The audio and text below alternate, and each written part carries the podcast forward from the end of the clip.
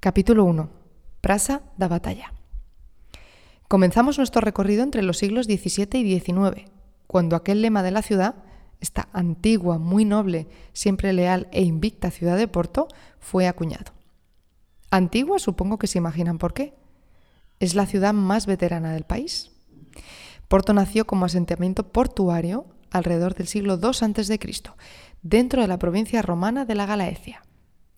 Siguiendo con este epítote de antiguo, sepan que en la esquina de esta plaza con la rúa Cimo Vila se situaba una de las entradas de la ciudad, en la medieval muralla fernandiña.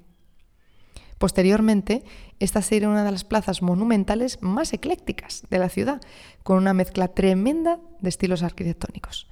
Verán edificios neoclásicos junto con otros Art Nouveau y Art Deco.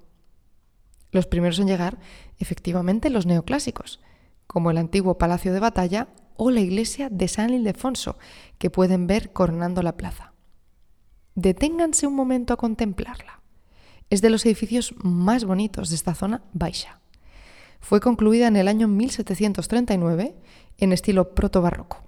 Arquitectónicamente hablando, no responde a la clave de las plantas de cruz latina, como era habitual en las iglesias católicas, sino que es de planta octogonal alargada.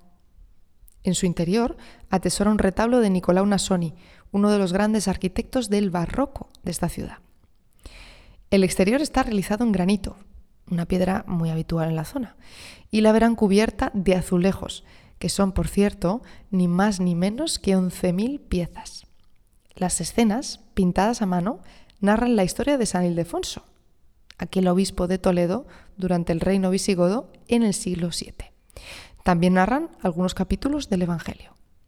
Son obra de Jorge Colasso, un pintor portugués, y fueron instalados dos siglos después de la creación de la iglesia, en el año 1929. Pero sigamos con la plaza.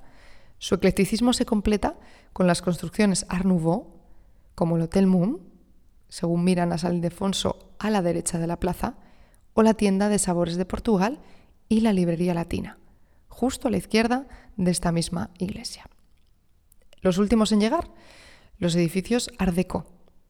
Dejando San Ildefonso a su espalda, verán una gran obra y debajo el antiguo cine Batalla, bautizado como la propia plaza. Hablando del nombre del lugar, ¿qué creen que ocurrió por estos lares? Pues efectivamente, alguna que otra pelutera tuvimos. Cuenta la tradición que ya en el siglo X Batalla fue escenario de la sangrienta batalla entre los habitantes de Porto y los sarracenos del caudillo Almanzor, que derrotaron a los portugueses y devastaron la ciudad. En 1891, no crean, repetimos, aquí se enfrentan los rebeldes contra los monárquicos en el primer intento de república de este país. A la izquierda de San Ildefonso verán una gran calle en cuesta, la Rúa 31 de Janeiro, llamada como esta fecha porque aquel fue el día que se produjo aquel levantamiento. Cuando los rebeldes llegaron a esta plaza, bueno, no consiguieron sostener la República más de cinco horas, que a ver quién era el guapo que aguantaba la lucha después de subir el cuestón. Así que ya ven que se nos complica esto de Porto como ciudad invicta. Pero bueno, voy adelantando que los adjetivos fueron añadidos en el siglo XX, así que me guardo esta historia para luego.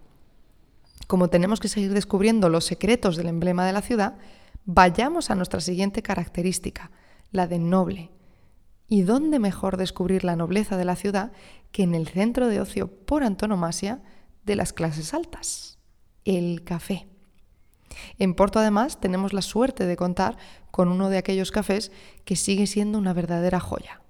¿Les va sonando esto que les cuento? Nuestra próxima parada, el distinguido Café Majestic.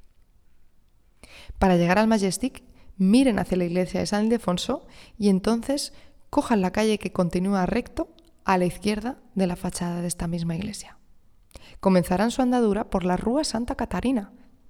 En aproximadamente unos cuatro minutos andando, después del cruce con la primera calle perpendicular, encontrarán el Café Majestic en la acera derecha de esta Rúa Santa Catarina.